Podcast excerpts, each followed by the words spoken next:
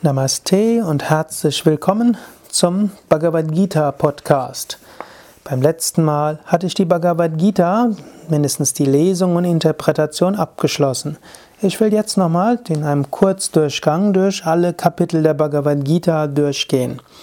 Das erste Kapitel hieß Arjuna Vishada Yogo Nama, der Yoga der Mutlosigkeit von Arjuna. Mutlosigkeit ist auch ein Yoga.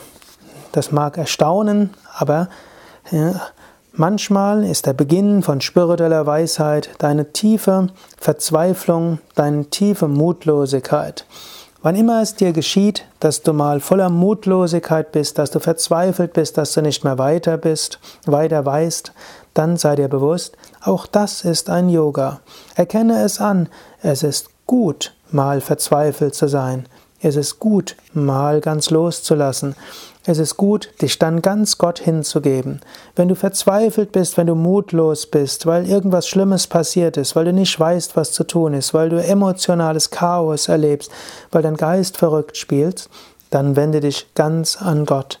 Wenn du dich mit dieser, in dieser Verzweiflung ganz an Gott bedingungslos wendest, dann ist Gott dir sehr nahe. Das zweite Kapitel hieß Sankhya Yoga Nama. Das heißt Sankhya Yoga, der Yoga der Unterscheidung.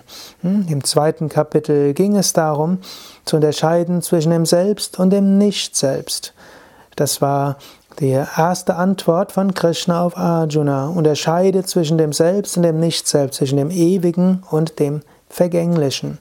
Manchmal hilft dir das besonders, dass du unterscheidest zwischen dem Ewigen und dem Vergänglichen.